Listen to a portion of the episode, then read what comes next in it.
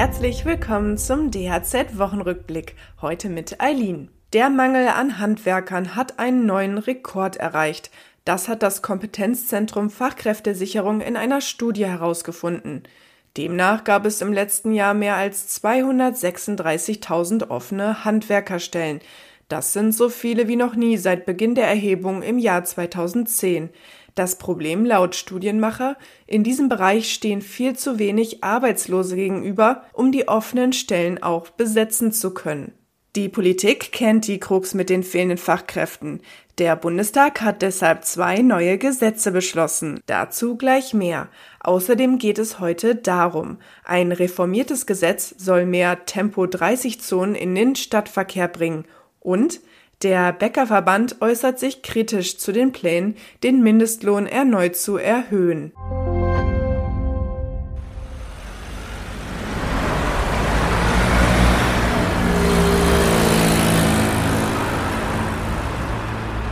Diese Geräusche könntest du bald weniger in Deutschlands Städten hören, denn eine Reform des sogenannten Straßenverkehrsgesetzes soll es Kommunen erleichtern, mehr Tempo-30-Zonen, Radwege und Busspuren im Stadtverkehr einzuplanen.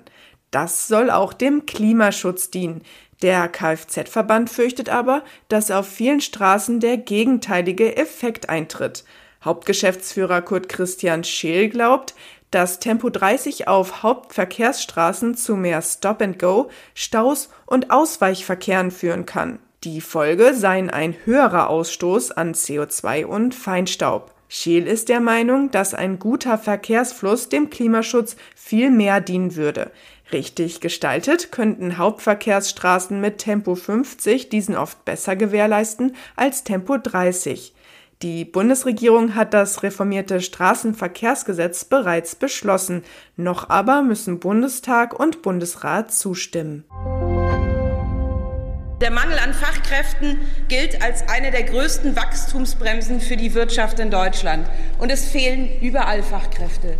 In der Pflege, in den Krankenhäusern mit Ärzten, in den Kindertagesstätten, in den Schulen, bei den Facharbeiterinnen und Facharbeitern und vor allen Dingen beim Handwerk. Mit diesen Worten hat Bundesinnenministerin Nancy Faeser das neue Fachkräfteeinwanderungsgesetz angekündigt. Dieses hat der Bundestag nun beschlossen. Künftig braucht man kein kompliziertes Verfahren mehr, um vorher die Anerkennung des in einem Land anerkannten Berufsabschlusses in Deutschland nachzuholen. Das kann man jetzt direkt mit einem Arbeitsvertrag hier machen. Und das zweite wesentliche Änderung ist die Chancencard.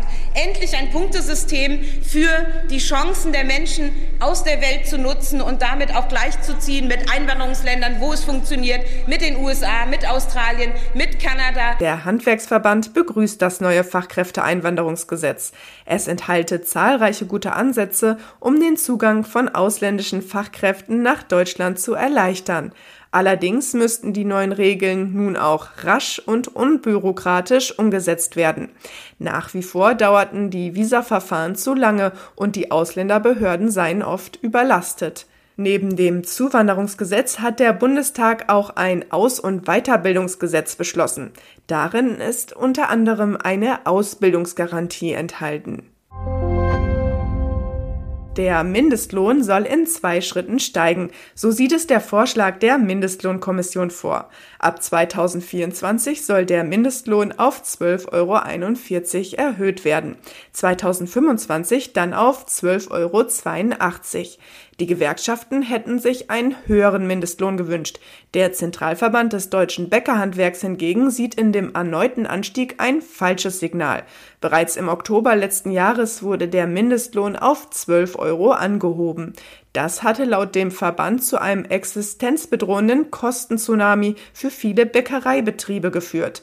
Das Bäckerhandwerk sei sehr personalintensiv und eine erneute Mindestlohnanpassung würde zur Folge haben, dass weitere Mehrkosten berücksichtigt werden müssen. Dass eine Kommission eine Empfehlung für die Höhe des neuen Mindestlohns ausspricht, ist die übliche Vorgehensweise. Trotz der Kritik kündigte Bundesarbeitsminister Hubertus Heil an, diesen Vorschlag umzusetzen. Und das war's an dieser Stelle mit dem DHZ Wochenrückblick. Mehr News gibt es wieder in der nächsten Woche. Bis dahin, tschüss und hab eine gute Zeit.